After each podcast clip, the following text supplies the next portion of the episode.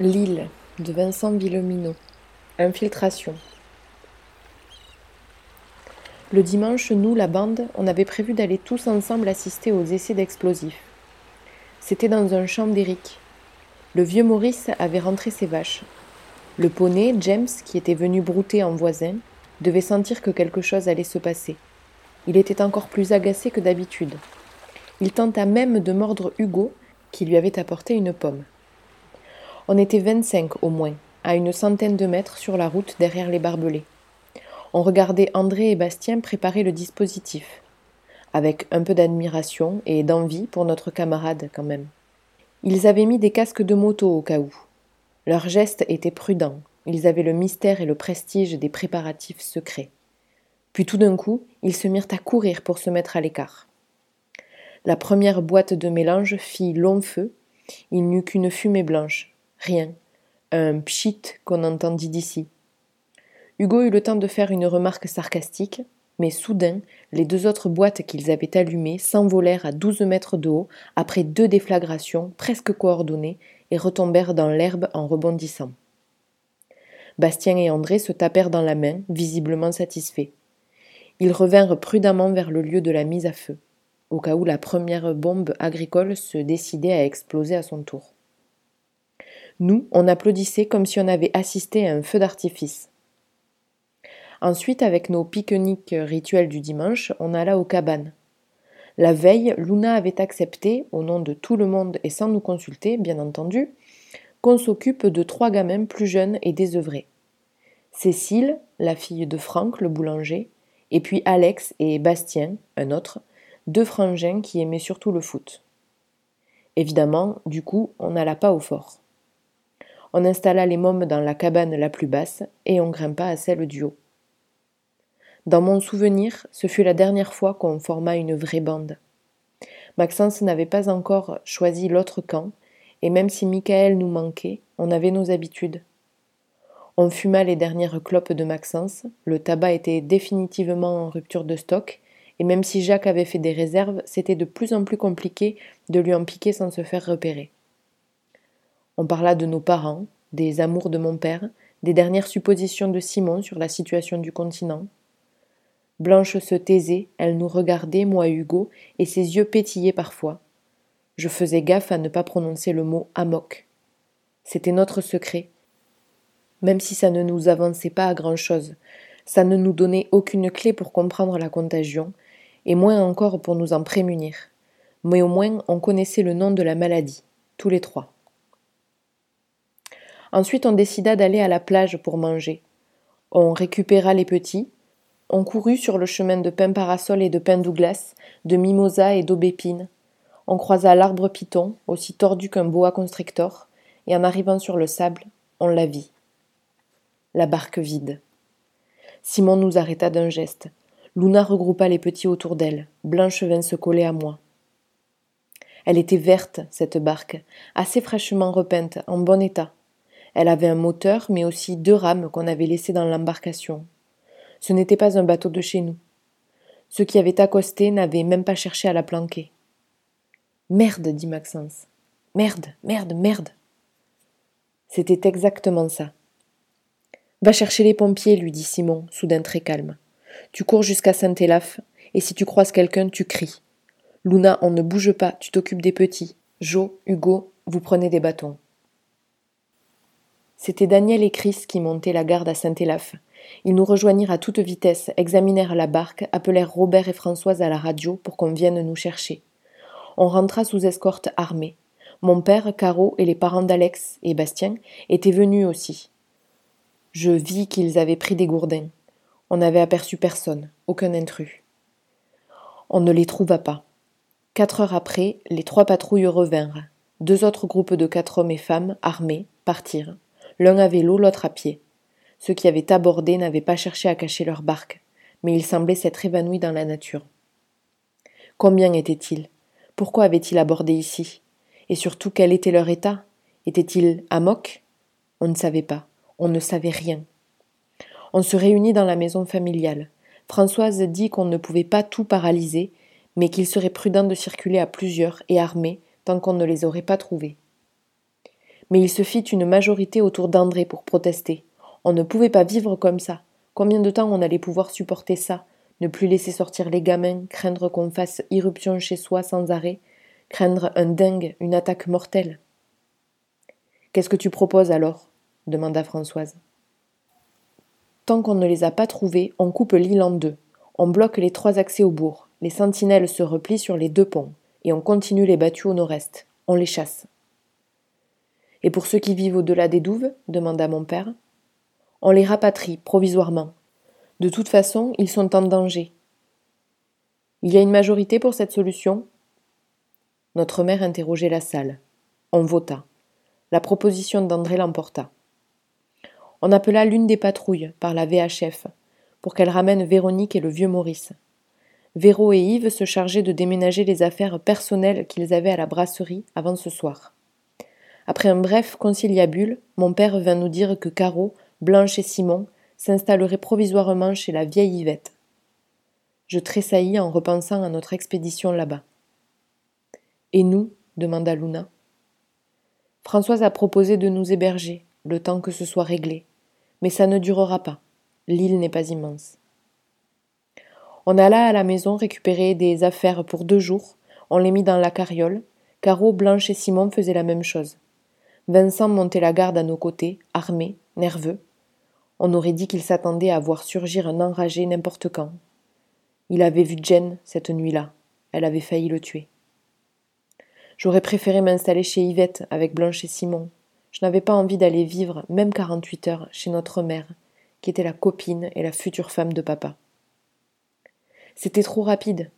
Et puis je n'avais pas imaginé que les choses se fassent dans ce sens. Depuis une journée qu'on discutait de la nouvelle, Luna et moi, on avait toujours pensé que lorsque les choses se feraient, Françoise s'installerait chez nous. Elle nous montra nos chambres, une chacun. Je dormirai dans celle de sa mère, assez impersonnelle. Trois livres sur une étagère, un couvre-lit en patchwork, une petite salle d'eau. Luna aurait celle de Violette, la fille de Françoise. Elle grimaça, moi aussi. On avait toujours partagé la même chambre, depuis la toute petite enfance. Et là on dormait séparés, et dans les lits des deux absentes de Françoise.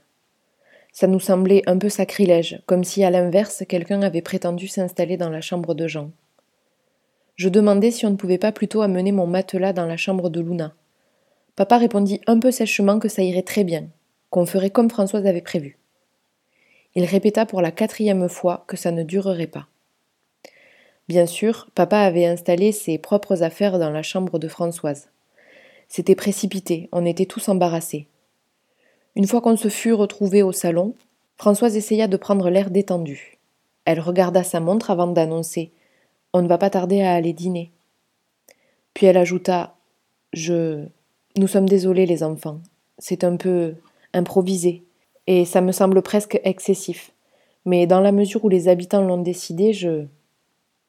Ça ne va pas durer, affirma mon père pour la cinquième fois désormais. En attendant, je suis heureuse de vous accueillir chez moi, pour quelques heures. Et puisque Pascal vous a mis au courant, je pense que. Elle, si à l'aise d'habitude, ne trouvait pas les mots. En opina. Nous non plus, on n'avait pas les mots. Merci, réussit quand même à articuler Luna. La réunion du soir nous rappela la nervosité et l'incertitude, la tension des premiers jours. Les deux groupes étaient revenus de battus, bredouilles. On attendait de prendre des décisions avant d'en envoyer d'autres. Les habitants étaient attentifs, déroutés. Que fallait-il faire si on trouvait les intrus? Les abattre? Les forcer à repartir? Ça discutait. Bien entendu, L'expérience de Mathieu et de ses amis était instructive sur trois points. Si ceux qui nous avaient abordés étaient apparemment dans leur état normal, ça ne signifiait pas forcément qu'ils le resteraient. Penser les héberger chez nous était potentiellement dangereux, voire mortel. En revanche, on pouvait espérer qu'ils ne soient pas contagieux. Mais on n'était sûr de rien. Et le fait qu'ils ne se soient pas montrés en huit heures, en douze heures probablement, puisqu'ils avaient dû arriver au cours de la nuit précédente, les sentinelles n'avaient rien vu à l'aube, était inquiétant. Que venait-il chercher? Cyril et JP développaient l'idée que les retrouver prendraient des jours, voire des semaines, s'ils se tairaient. On n'allait pas vivre en état de siège tout ce temps. On attendrait que la faim les fasse sortir du bois. A priori, les intrus n'étaient pas contagieux. Ils pouvaient être dangereux s'ils entraient en crise, mais pour l'heure ils semblaient vouloir nous éviter. Il fallait juste être vigilant, les empêcher de s'approcher. Mais si on s'organisait bien, on n'était pas obligé de s'enfermer dans le bourg. André et quelques autres défendaient l'inverse. Jacques éleva la voix. Moi j'ai vu ce qu'ils faisaient, les tueurs. Je l'ai vu sur mon fils. Alors, je dis qu'on ne prend aucun risque. On les débusque et on ne prend pas le temps de discuter. On tire d'abord. S'ensuivit un silence glacial et embarrassé. Comment discuter la vie et la douleur d'un père dont le fils avait été massacré? Les arguments reprirent timidement. À notre table, Simon disait qu'il ne fallait surtout pas les abattre, qu'il fallait en profiter au contraire pour en savoir plus. On aurait enfin des nouvelles récentes. Maxence secouait la tête, défendait la même option que son beau-père, le tir à vue. Je réalisais soudain qu'il n'était pas allé aux obsèques de Mathieu et que c'était surprenant. Il était avec nous le matin de la clé USB. Ça ne m'avait pas frappé sur le moment. Pour nous tous, c'était le fils de Patricia, et il n'avait jamais vécu avec Mathieu, qui avait quitté l'île avant que Jacques et Patricia ne se mettent ensemble. Mais même s'il ne s'était jamais entendu avec son demi-frère, j'aurais dû m'en étonner. Je réalisais comme cette mort le transformait. Ça est ce qu'il entendait chez lui sans doute. Jacques en voulait-il à nos pères, celui d'Hugo, le mien, à Françoise, pour la mort de Mathieu? Était-ce pour ça que Maxence prenait ses distances avec nous? Était-ce pour ça aussi que Françoise et papa restaient en retrait ce soir? On va les retrouver, argumentait JP. Et on essaiera de les ramener à leur barque, sans contact physique et sans violence. Ils ne sont probablement pas contagieux, ne put s'empêcher de rappeler papa. Mon cul gueula Jacques. Patricia essayait de calmer son mari, il avait bu un coup de trop. Ils dorment dans la même chambre nous demanda Hugo à notre table pour faire diversion. Ton père et Françoise? On hocha la tête. Blanche grimaça. Ça va trop vite, dit-elle. C'était aussi notre avis les adultes décidèrent finalement de ne rien changer aux mesures provisoires. Il y aurait deux gardes en faction près de la barque, au sable jaune, deux à chacun des deux ponts, celui au bout de la place du sémaphore et le pont-levis, qui enjambe les douves de notre bourg, autrefois fortifié, et qui relie le nord-est et le sud-ouest. Une autre patrouille s'installerait sur la butte qui permettait de rejoindre le port par le nouveau cimetière marin.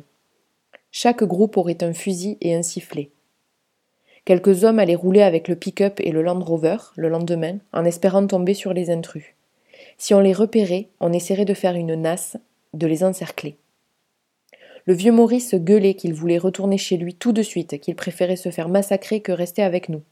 Si on ne lui avait pas pris son fusil, il ne craindrait personne. Véronique le prit à part. À notre table, on ricanait.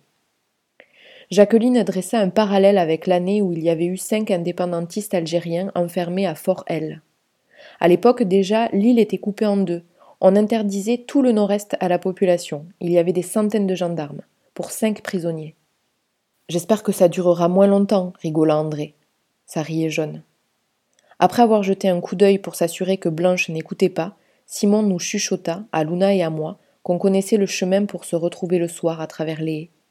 Je fus content qu'il me le dise à moi aussi. On restait potes, même s'il était amoureux de ma sœur. Le dîner terminé, on rentra tous les quatre chez Françoise. Mon père et sa petite amie discutaient paisiblement. Dans un sens, ils trouvaient les mesures trop radicales. L'île avait peur, et ça se comprenait, mais si on vivait en état de siège permanent, on finirait par devenir fou. Et puis maintenant, ça faisait plus de trois semaines qu'on avait côtoyé Mathieu. Papa disait qu'on était vraiment certain que la folie n'était pas contagieuse. C'était sa position depuis le début, mais il avait les faits pour lui.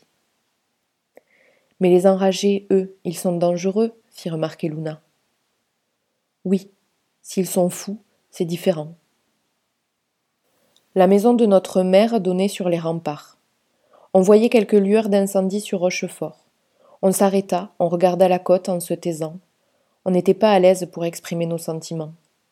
Françoise était comme nous, sans nouvelles des siens. Mais ce point commun ne créait pas une intimité assez profonde pour que nous évoquions ensemble ce qu'on ressentait. Une fois chez elle, on alluma des bougies. Je me rendis dans ma chambre, puis me glissai quelques instants plus tard dans la cuisine, pour me faufiler dans le jardin et retrouver Simon comme convenu. Avec ma bougie, impossible d'être tout à fait discret. Au moment de sortir, je m'arrêtai, interdit.